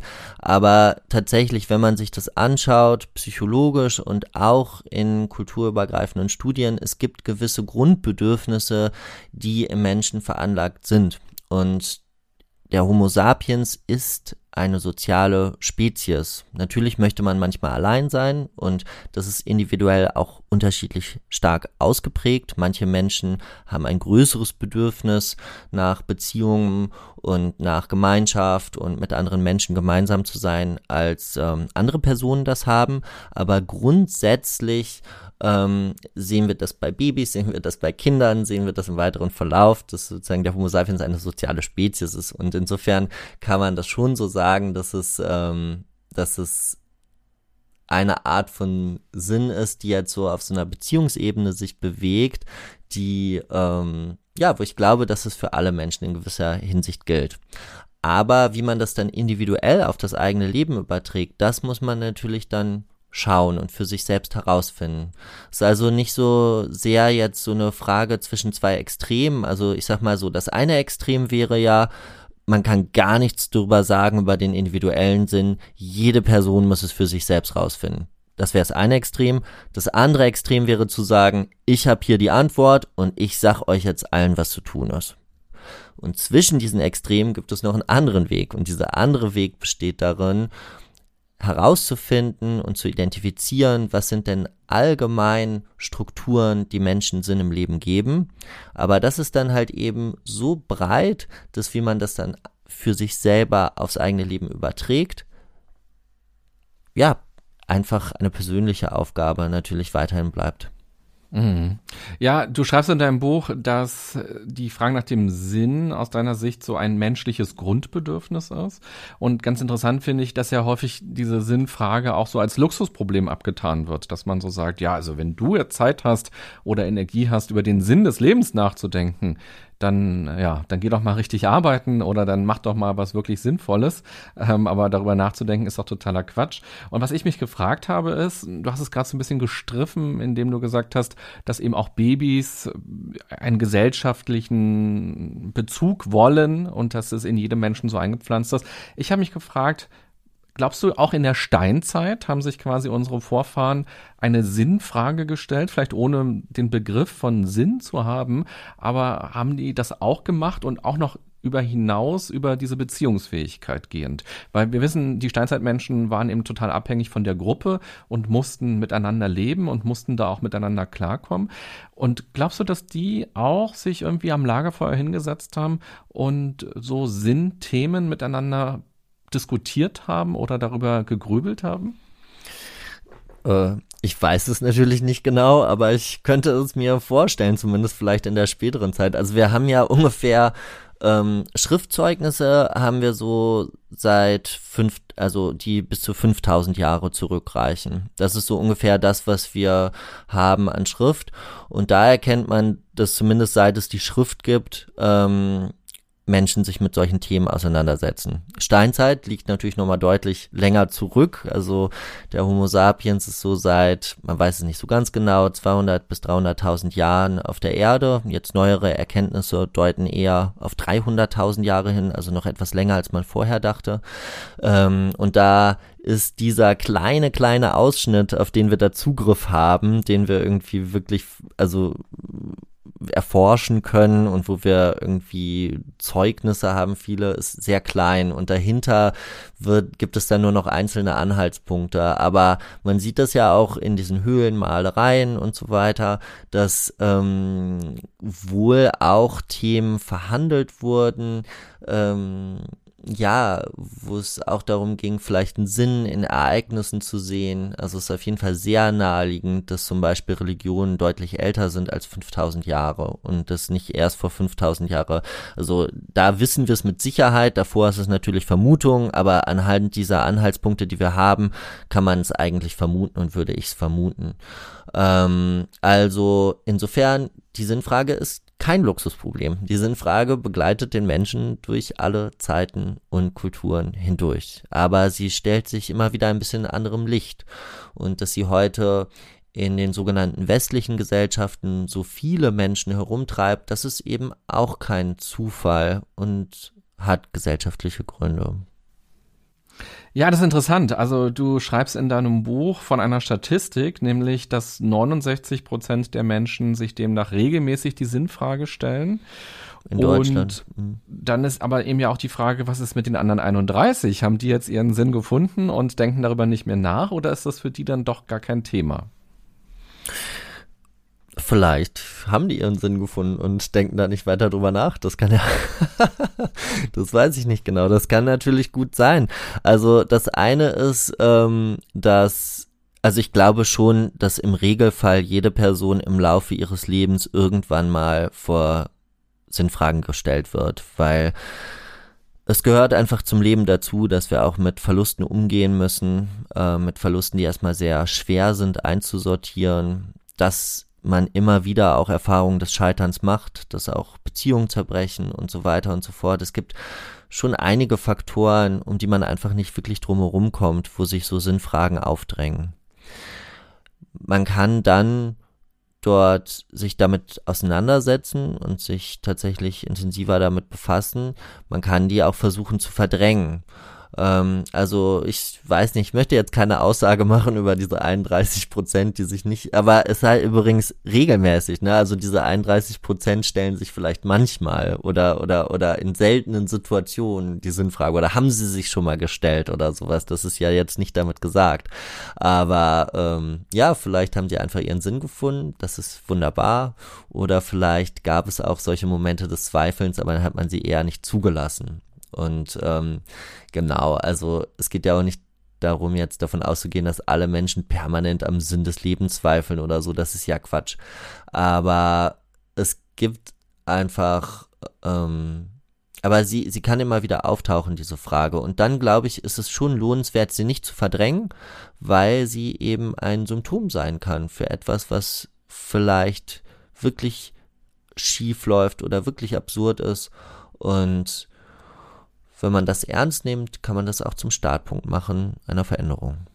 Ja, ich könnte mir auch vorstellen, dass vielleicht nicht alle Menschen dieses Wording Sinn für sich so haben und vielleicht ja, nicht genau. über den das Sinn ist, nachdenken. Nee, 100 Prozent andere Formulierungen, andere Ja. Gedanken, vielleicht dann doch übers Glück oder über Zufriedenheit nachdenken, über Ziele nachdenken Genau. und dass da das drin steckt. Ich will trotzdem nochmal nachfragen, du hast gerade gesagt, ihren Ziel, ihr, ihren Sinn schon gefunden. Würdest du denn sagen, man kann den Sinn finden? Also ist es etwas, was man so packen kann? Nee, man kann Sinn nicht finden. Man kann Sinn eben, vielleicht sprechen wir auch gleich nochmal über diese verschiedenen Arten des Sinns. Wir haben ja jetzt äh, erst ein paar so ein bisschen gestreift, aber Sinn hängt eben davon ab, denke ich, dass man gewisse Grundhaltungen entwickelt, mit denen man durchs Leben geht. Ja, und diese Grundhaltungen, deswegen ich mag den Begriff der Haltung, weil da steckt so viel drin. Es bedeutet, dass ich ähm, etwas irgendwie in meinem Kopf verstehe, dass ich zum Beispiel verstehe, dass andere Menschen auch wertvolle Wesen sind und nicht nur ich selbst, ja. Aber es bedeutet, das geht auch einher mit gewissen Emotionen, dass ich zum Beispiel betroffen bin von dem Wohlergehen anderer. Ähm, das geht einher mit Wünschen, dass ich mir wünsche, dass es den Menschen um mich herum gut geht und es hängt mit dem Handeln zusammen, dass ich dann auch auf dieser Grundlage etwas tue und tatsächlich versuche für andere da zu sein. Das heißt, hier kommen so, heute würde man sagen, ganzheitlich, also hier kommt der Kopf, das Herz, die Hand, das geht da alles miteinander Hand in Hand und das erzeugt eben so eine gewisse Grundhaltung, die dann auch nicht nur in einem einzelnen Moment besteht, sondern die mich im Leben orientiert. Und ich glaube, verschiedene Grundhaltungen sozusagen ähm, gibt es, aus denen Sinn entstehen kann. Und ähm, insofern kann man Sinn nicht finden, sondern muss ihn gewissermaßen herstellen, wo wiederum das Umfeld dann auch eine Rolle spielt. Ich bin nicht allein dafür verantwortlich, aber ich in Beziehung herstellen. Aber das ist eben ein Prozess, der ja immer wieder natürlich gelingt und immer wieder auch Momente hat, wo es nicht gelingt. Man hat ihn jedenfalls auf keinen Fall irgendeinen Sinn, den man einmal gefunden hat und da hat man ihn für den Rest seines Lebens gefunden. So läuft es auf keinen Fall, sondern es ist eben eine Beziehung, die man immer wieder herstellt und immer wieder auch mal an Punkte gelangt, wo es nicht so funktioniert, aber dann eben auch hoffentlich daraus findet. Also den Sinn finden, ins Bilderrahmen packen, an die Wand nageln und ja. sagen so fertig, ich bin fertig mit diesem Leben, ich habe den Sinn So gefunden. einfach ist es nicht. Eine Frage, die immer wieder aufkam in verschiedensten Formulierungen bei Instagram war, warum soll ich mich überhaupt damit befassen? Also reicht es nicht aus, einfach zu sein? Ähm, oder auch, weshalb sucht man danach, anstatt die Zeit einfach zu genießen? Ähm, oder ein sinnerfülltes Leben heißt doch, dass man dann ganz viel erledigen muss. Ich will keine To-Do-Listen haben. Ähm, was, wenn ich den Sinn gefunden habe? Was soll denn dann danach überhaupt noch kommen? Also sehr viele Fragen, ähm, die so in die Richtung gehen. Puh, ja, also macht es überhaupt Sinn, sich mit dem Sinn zu befassen? Also keiner muss sich damit auseinandersetzen. Wenn man da jetzt keinen Drang verspürt, dann ist das natürlich total in Ordnung. Ich glaube, die, ähm, die Sinnfrage entsteht ja in dem Moment, wo es in irgendeiner Form zum Thema wird. In dem Moment, wo irgendetwas wankt. Und dann kommt die Frage auf. Und dann kann man sie entweder verdrängen oder man kann sich damit konfrontieren und dieser Frage nachgehen und zu Antworten finden. Aber das meinte ich ja ganz am Anfang mit diesem, ne, Sinn ist eben nicht ein Gefühl, sondern Sinn ist halt eher der Boden, auf dem wir durch das Leben gehen.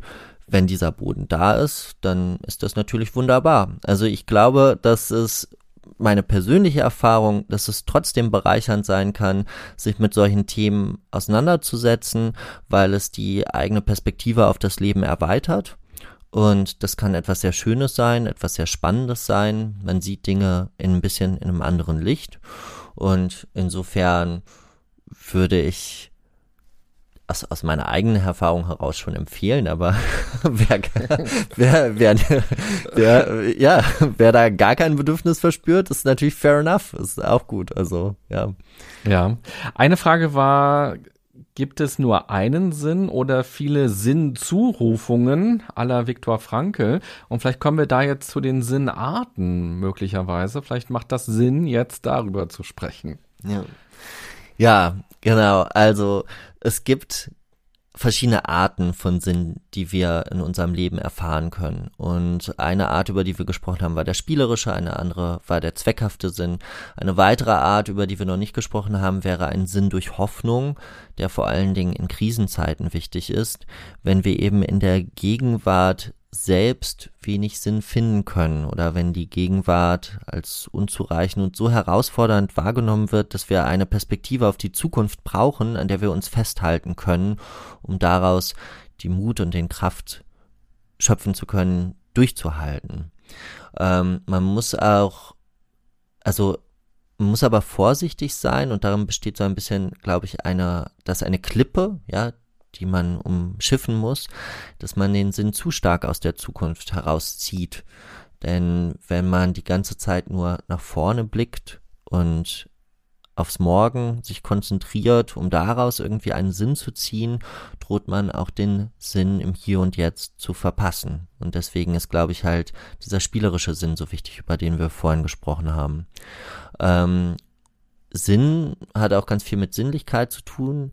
Und ja, das haben wir vorhin mal angeschnitten. Vielleicht ist jetzt ein guter Zeitpunkt, um da nochmal ein bisschen mehr in die Tiefe zu gehen. Also genau, ist das alles so super verkopft mit dem Sinn? Auf keinen Fall. Was ganz oft vergessen wird, äh, vor allen Dingen in der Philosophie, nicht immer, aber wirklich erstaunlich oft, ist, dass wir körperliche Wesen sind, dass wir leibliche Wesen sind und dass wir eben nicht nur die ganze Zeit nachdenken. Das hat so eine ganz lange Tradition eigentlich in der Geistesgeschichte, dass man den Körper ein Stück weit abgewertet hat, weil man in dem Körper so eine Verbindung zur Tierwelt gesehen hat, weil der Körper auch als was Triebhaftes, Kränkliches, Mangelhaftes, Gefährliches wahrgenommen wurde und gleichzeitig hat man die Vernunft eben gehypt und hat gesagt, Vernunft, das ist das Höhere. Ne? Bei Aristoteles halt auch eben, das ist das Wesen des Menschen und auch später wurde darin oft so eine Verbindung zur Götterwelt gesehen. Und so wurde der Körper sehr lange und sehr häufig, vor allen Dingen eben im sogenannten westlichen Kulturkreis, ausgeblendet in seiner Bedeutung. Dabei sind es ja unsere Sinne, die einen Zugang zur Welt ermöglichen und auf den wir uns erstmal eben zur Welt in Beziehung setzen. Und durch unsere Sinne können wir eine Verbundenheit erfahren, die eine ganz eigene Art von Sinn darstellt. Eine Art von Sinn, die in Momenten der Sinnkrise auch nicht unbedingt immer erfahrbar ist. Wenn es plötzlich so wirkt, als wäre da eine Glasscheibe zwischen mir und der Welt, als wäre da so eine Verbindungslosigkeit und vielleicht eine Entfremdung, als würde ich hier nicht wirklich hingehören, könnte nicht wirklich zu den Dingen durchdringen. Und ein Grund, warum sowas auftreten kann oder auch ein Ansatz, dem zu begegnen, ist den Leib wieder so ein bisschen mehr Bedeutung beizumessen und zu erkennen, dass wenn ich zum Beispiel, wenn ich die Welt erfahre, wenn ich die Welt spüre, auch im wörtlichen Sinne, ja, wenn ich jetzt über etwas rüberstreiche mit meinen Fingerkuppen, zum Beispiel über den Tisch oder über mein T-Shirt oder eine, eine, ein Buch, das ich in der Hand halte, dann ist die, das, was ich dort empfinde, ja interessanterweise immer gleichzeitig die Außenwelt, also zum Beispiel eben mein T-Shirt, der Stoff, also etwas, was nicht ich bin, wie auch meine eigenen Fingerkuppen. Ich spüre die Welt und spüre mich selbst in ein und derselben Erfahrung. Und ich kann die Aufmerksamkeit zwar auf das eine oder das andere lenken, aber erstmal ist diese Selbsterfahrung und Welterfahrung das gleiche. Und diese Verschränkung, ja, diese Durchlässigkeit zwischen Welt und mir, das ist halt etwas, was ich vor allen Dingen durch meine Sinnlichkeit, durch meine Sinne, durch meine Leiblichkeit erfahren kann. Und ähm, das alleine löst jetzt nicht das Sinnproblem, aber ich glaube, dass es eben eine wichtige Ebene ist, die häufig vergessen wird. Und wenn man sich so fühlt, als wäre da so eine Glasscheibe zwischen dem, zwischen mir und der Welt, ist ein erster Ansatz, zum Beispiel mal hinzuschauen, wo da wirklich Glasscheiben sind, denn sehr oft sitzen wir ja tatsächlich zu Hause in der Bude oder im Auto oder jedenfalls hinter irgendwelchen Scheiben und da ist gar keine Metapher. Stattdessen in die Welt rauszugehen und die bewusst wahrzunehmen, ist eben so ein, ein, ein Ansatz, in dem diese ganz ursprüngliche Verbindung, die wir von Anfang an haben, die als Baby sogar die dominante und zentrale Verbindung zur Welt ist, die halt wieder stärker wiederzubeleben. Ja, das ist ja vielleicht auch so eine Idee, warum eben die Sinnfrage auch gerade in unserer Zeit besonders aktuell und interessant ist oder vielleicht auch viele Menschen eine Sinnlosigkeit stärker empfinden oder einen stärkeren Schmerz haben, weil ihnen Dinge fehlen, die unserer menschlichen Natur so stark entgegenkommen, aber die in unserer Arbeitswelt oder auch in unserer privaten Welt nicht vorhanden sind. Und auch gerade in den letzten zweieinhalb Jahren ungefähr hat sich ja auch unser Leben auch nochmal so entmenschlicht. Also wir sind voneinander weggekommen. Wir sind viel digitaler plötzlich gewesen, was irgendwie viele Vorteile hat, aber eben auch eine ganze Menge Nachteile mit sich bringt. Und auch viele Menschen haben, glaube ich, auch im Arbeitskontext plötzlich auch eine neue Form der Frustration oder Sinnlosigkeit gespürt, weil sie dann plötzlich zu Hause am Küchentisch saßen, per Zoom-Schaltungen oder Teams-Schaltungen und gar nicht mehr das hatten, was ihnen auch Kraft gibt, Energie gibt, der Austausch am Kaffeeautomaten in die Mittagspause zu gehen oder mit Kunden, Patienten, Klienten, Kollegen eben eins zu eins sich auszutauschen, sondern plötzlich ist man eben reduziert als Mitarbeiterin, Mitarbeiter auf das Erledigen von Aufgaben, die abgearbeitet werden und an denen man dann eben auch gemessen wird und ganz viel von Begegnung, von Kontakt, von Berührung berührt sein, weil auch viele intime Gespräche ja wegfallen, die man dann eben nicht mehr so führt in diesen Gruppensessions, weggebrochen sind. Und mein Eindruck zumindest ist auch, dass wir ohnehin ja in einer sehr kapitalistisch geprägten Welt leben, wo uns ja versprochen wird, dass ich Sinn und Glück und all das bekomme und erfahre, wenn ich mir die Schokocreme kaufe oder die neue Hose kaufe, das neueste Phone kaufe, da und dahin fliege. Also durch den Konsum ein Glücksversprechen, was ausgelöst wird.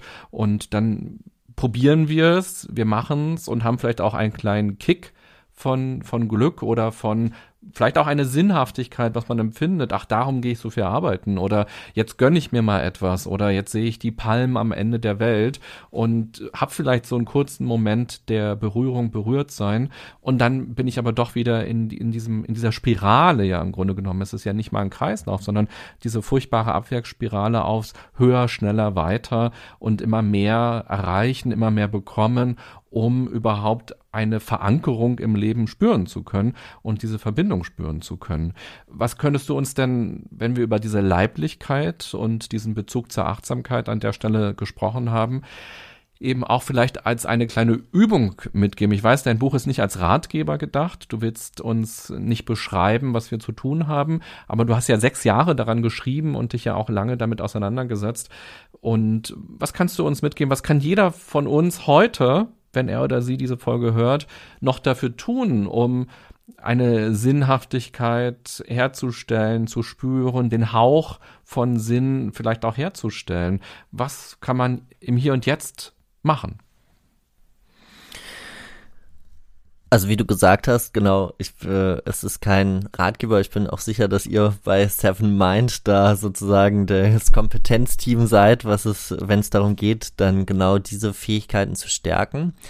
Ähm, aber ich glaube, generell kann es helfen, wenn man diese bewussten Momente von Leiblichkeit, also zum Beispiel weiß ich nicht, wenn man in die Badewanne geht oder auch wenn man Fahrrad fährt, wenn man sich die Zeit nimmt, spazieren zu gehen und halt stehen zu bleiben, um in Ruhe eine Blume zu betrachten und nicht daran vorbei zu eilen, die vielleicht auch tatsächlich daran zu riechen, die zu spüren mit den Fingern. Und dabei genau dem nachzuspüren, diesem total verrückten Zusammenhang, dass diese Wahrnehmung von etwas Äußerem, in dem Falle von der Blume, ja auch immer eine Selbstwahrnehmung ist. Also in dem Moment, wo ich den Duft rieche, erfahre ich mich auch selbst, also spüre ich mich ja auch selbst dadurch. Und wenn man versucht, sich selbst dabei zu erleben in solchen Momenten um die ein Stück weit auch als ein Übungsfeld zu begreifen und dieser Verbindung nachzuspüren und zu versuchen, sie halt auch außerhalb solcher eigenen Momente so ein bisschen so als Grundhaltung ins Leben mit reinzunehmen. Ähm, ich weiß nicht, ob das jetzt immer noch zu abstrakt klingt, äh, aber sozusagen äh, wolltest ja was Konkretes hören. Also das Konkrete an dieser Stelle ist so ein bisschen diese Momente zu suchen, aber in diesen Momenten auch ganz bewusst zu versuchen, das, was man da spürt, mitzunehmen und zu gucken, inwieweit kann ich das denn zu einer Grundhaltung gegenüber der Welt machen. Um, und so eine Grundhaltung, das ist immer so super abstrakt, aber am Ende äußert sich das dann in vielen kleinen Momenten. Also wenn ich halt eben zum Beispiel ähm, ja, irgendwie gerade beim Fahrradfahren durch die Stadt, wenn ich irgendwo vorbeikomme und ich entdecke da irgendwas, kurz stehen zu bleiben, mir kurz die Zeit zu nehmen und sei es einfach 30 Sekunden, um das wirklich auf mich wirken zu lassen und da nicht so durchzurauschen. Das alleine, so ein einzelner Moment löst keine Sinnkrisen und daraus entsteht jetzt nicht irgendwie der riesige Lebenssinn. Aber das sind ja alles kleine Bausteine, die in der Gesamtschau dazu beitragen können, dass ich halt eben so eine Verbindung mit der Welt erfahre. Und wenn jetzt jemand zum Beispiel sagt, ich habe eine Sinnkrise im Job, das mhm. ist auch eine Frage gewesen, ja.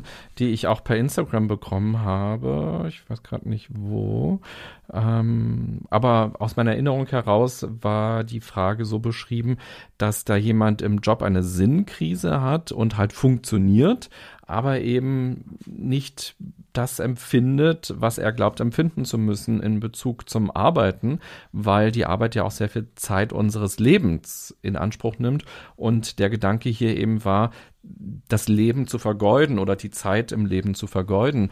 Und was könnte man denn vielleicht auch so jemandem mitgeben, der eben sagt, gut, also in die Natur zu gehen und eine Blume zu betrachten, das ist eine schöne Achtsamkeitsübung und äh, ich bin da persönlich auch ein großer Fan von, eben der Welt so zu begegnen und auch die Zeit so zu nutzen.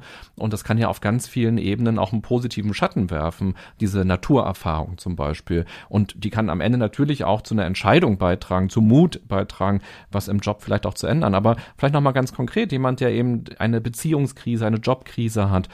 Wie ist es hier möglich, in den Sinn zu kommen oder eine Arbeit am Sinn vielleicht auch im ersten Schritt möglich zu machen? Das allererste ist, glaube ich, zu verstehen, dass man nicht allein damit ist.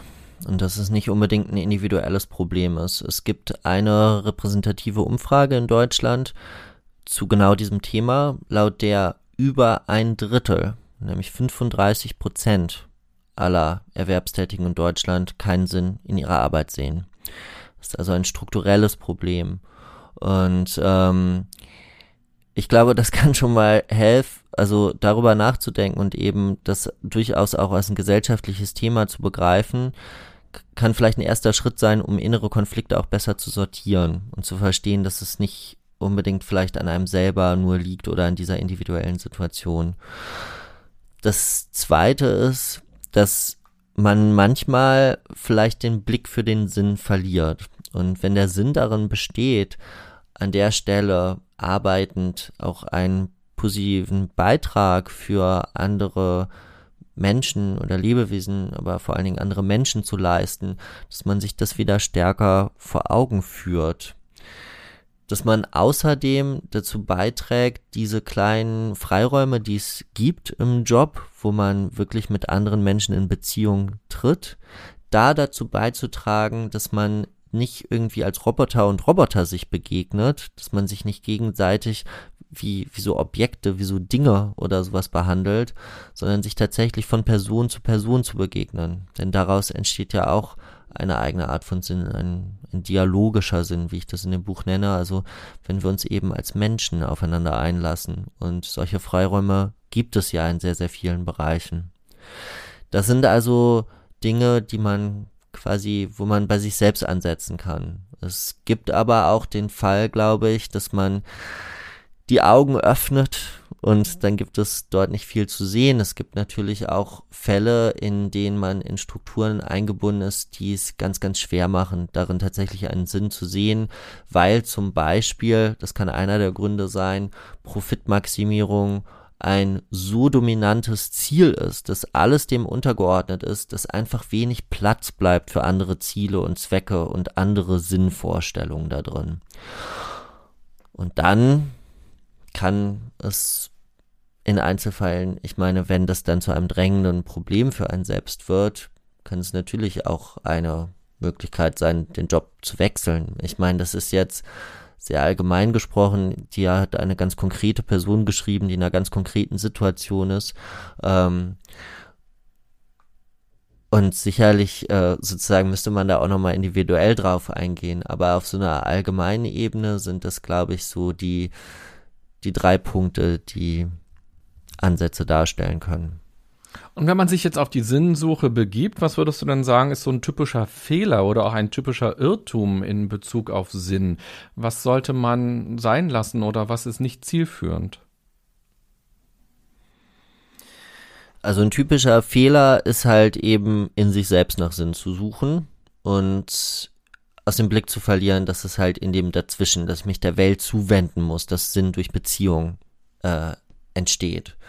Ähm, ein weiterer Fehler ist, glaube ich, Sinn zu so einer Erwartung zu machen und tatsächlich an so diese Geschichte von irgendwas Spektakulärem zu knüpfen. Also, dass ich nicht verstehe, dass Selbstverwirklichung vor allen Dingen etwas ist, das gar nicht immer so spektakulär ist, sondern Selbstverwirklichung bedeutet, dass ich als Mensch gedeihe und mich einbringen kann.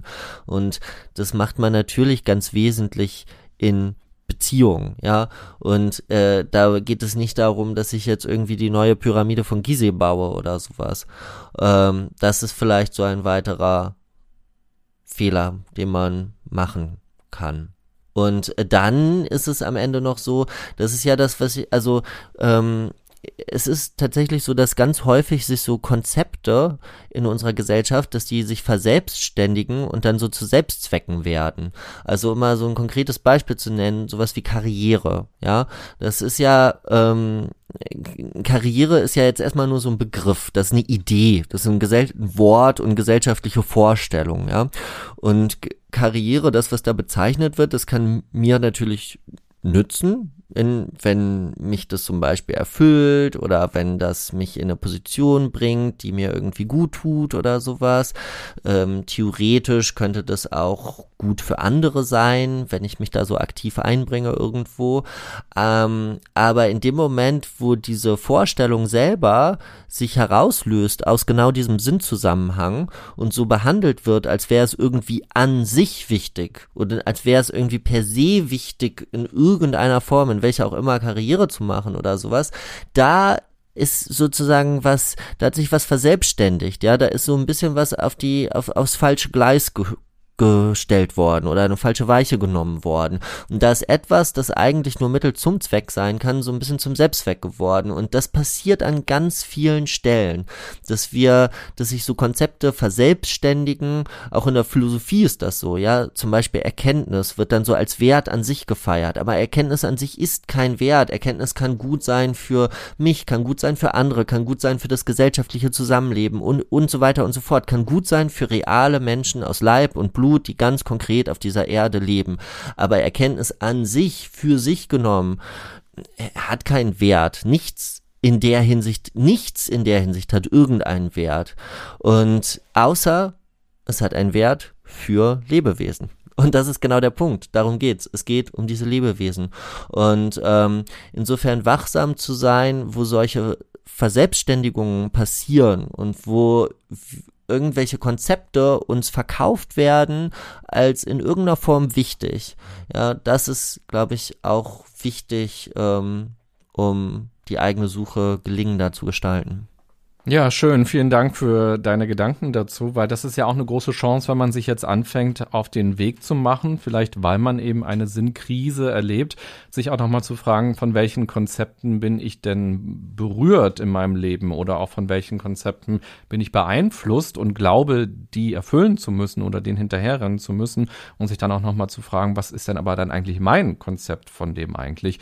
Und diese Selbstverwirklichung fand ich sehr schön, wie du es gerade erklärt hast, dass Selbstverwirklichung eben nicht nicht bedeutet, ich muss das nächste Facebook gründen oder ich muss eine riesige Villa bauen oder was auch immer, sondern sich einzubringen und eben auch vielleicht der Mensch sein zu können, immer stärker, der ich gerne sein möchte, dass das Selbstverwirklichung ist. Und dazu gehört dann unter Umständen eben auch, sich freizunehmen und in den Wald zu gehen und die Blume zu betrachten und da auch eine Selbstverwirklichung drin zu sehen. Und nicht der Börsengang, sondern der Waldspaziergang ist dann die Selbstverwirklichung. Und ich möchte am Ende gerne nochmal einen Punkt vielleicht nochmal ganz deutlich zeichnen, der dir wichtig ist, so wie ich dein Buch verstanden habe und den wir vorhin nur einmal kurz berührt haben, nämlich das Missverständnis, dass Sinn Glück häufig bedeutet. Und da kannst du vielleicht einmal dem Dalai Lama widersprechen. ich habe mal geguckt, so ein paar Zitate zum Thema Sinn und er sagt, angeblich, zumindest sagt Google das, der wahre Sinn des Lebens ist glücklich sein. Was würdest du denn dem Dalai Lama an der Stelle entgegnen? das ist jetzt natürlich hier ein dickes Brett zu bohren, dem Dalai Lama nochmal hier äh, entgegenzutreten. Ja, aber ich würde sagen, ähm, Also ich glaube nicht, dass Sinn und Glück das gleiche sind, beziehungsweise ich glaube, es ähm, hilft für das eigene Verständnis am besten, wenn man diese Begriffe nicht in einen Topf wirft, weil es im eigenen Leben immer wieder Zielkonflikte gibt. Also wenn eine Form von Sinn darin besteht, dass wir uns einsetzen für das, was wirklich zählt, für das, wo wir hinterstehen und was uns am Herzen liegt, zum Beispiel eben nahestehende Menschen um uns herum, aber vielleicht auch über den Beruf anderer Menschen, denen wir nicht nahestehen, generell irgendwie ein gesellschaftlicher Beitrag und so weiter und so fort. Also das ist sozusagen eine Ebene von Sinn und die kann ja ganz, ganz deutlich in so einem Konflikt stehen, manchmal mit so Situationen, wo ich merke, ja, okay, aber für mich wäre es jetzt eigentlich besser, wenn ich jetzt einfach nur in die Badewanne gehen würde oder irgendwie sowas. Aber trotzdem fühle ich, dass es jetzt, dass ich, äh, ne, also ich werde da nochmal angerufen von äh, einem Freund, der Liebeskummer hat, aber eigentlich bin ich schon total müde. Eigentlich will ich hier auf der Couch bleiben und will jetzt heute irgendwie früh ins Bett. Aber dann sage ich, okay, dann gut, schwinge ich mich jetzt nochmal aufs Fahrrad und fahre jetzt nochmal irgendwie 40 Minuten ans andere Ende der Stadt, weil es mir wichtig ist, weil ich, weil ich das möchte, weil ich für den anderen da sein will, weil ich weiß, dass das einfach Momente sind im Leben, das ist einfach wichtig, dass man da für andere da ist. Das, ähm, und da gibt es dann schon Konf so gewisse Zielkonflikte und das ist jetzt natürlich so ein ganz kleines Beispiel, aber solche Zielkonflikte bestehen auch auf einer größeren Skala, wenn ich mich frage, gut, möchte ich jetzt halt zum Beispiel einen Beruf ergreifen, wo ich besonders gute Möglichkeiten sehe, ähm, für andere einen Beitrag zu leisten oder will ich einen Beruf ergreifen, der für mich selber einfach das beste Gehalt hat und die besten Konditionen und so weiter und so fort. Das geht ja leider nicht immer Hand in Hand, was eben auch an gesellschaftlichen Strukturen liegt, die man verändern könnte und verändern sollte. Aber auf jeden Fall können dort auch so Zielkonflikte entstehen. Und indem wir das Sinn und Glück nicht in den gleichen Topf werfen, sondern das anerkennen, dass es eigentlich zwei verschiedene Dinge sind, können wir diese, ja, können wir das einfach besser in den Griff bekommen und ähm, erzeugen diese Zielkonflikte nicht so ein total wirres, diffuses Gefühl in uns, sondern man kann besser einordnen, okay, nee, ne, Sinn und Glück ist eben nicht das gleiche. Hier haben wir jetzt leider mal einen Fall, wo es sich widerspricht. So oft passt es ja total toll zusammen, aber eben leider nicht immer. Hier passt es leider nicht so gut zusammen. Da muss ich jetzt dazwischen eine Entscheidung fällen. Und insofern glaube ich, dass es für die, sozusagen aus philosophischer Sicht sowieso, aber auch für das eigene private Leben gewinnbringender ist, wenn man diesen Unterschied deutlich macht. Lieber Christian, vielen Dank für deine Gedanken, für deine Impulse, für die Ideen, die du uns mitgegeben hast und uns Lust gemacht hast, darüber weiter nachzudenken. Vielen Dank auch für das Buch, was sehr schön zu lesen ist. Es ist teilweise poetisch, es ist teilweise eben auch ähm, ja sehr gut erklärt und fachlich reinführend in die Themen. Ähm, ich habe das sehr gerne gelesen und fand diesen Abwechslungsreichtum auch sehr schön beim Lesen, dass es sich immer wieder verändert und eben auch bei mir was auslöst beim Lesen, dass es also andere Stimmungen auslöst. Und du Du hast uns vorhin ja erzählt, was Aristoteles unter den Sinn des Lebens verstanden hat, zu philosophieren.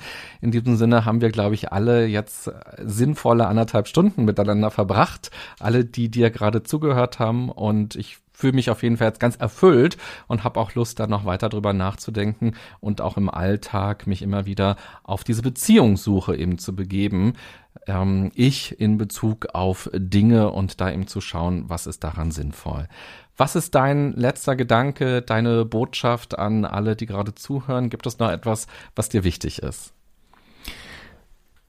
Mir ist wichtig einfach, äh, ich möchte mich bedanken bei allen, die sich die Zeit genommen haben zuzuhören. Wir haben nur ein Leben und wenn ihr bis jetzt noch dabei seid, dann habt ihr euch anderthalb Stunden Zeit genommen, um uns zuzuhören und ähm, ja, das ist auch eine Ehre. Vielen Dank, aber auch dir danke für die Einladung. Gerne. Dann viel Erfolg mit deinem Buch und viele schöne, sinnvolle Momente und Erfahrungen in deinem Leben. Danke. Deinem auch.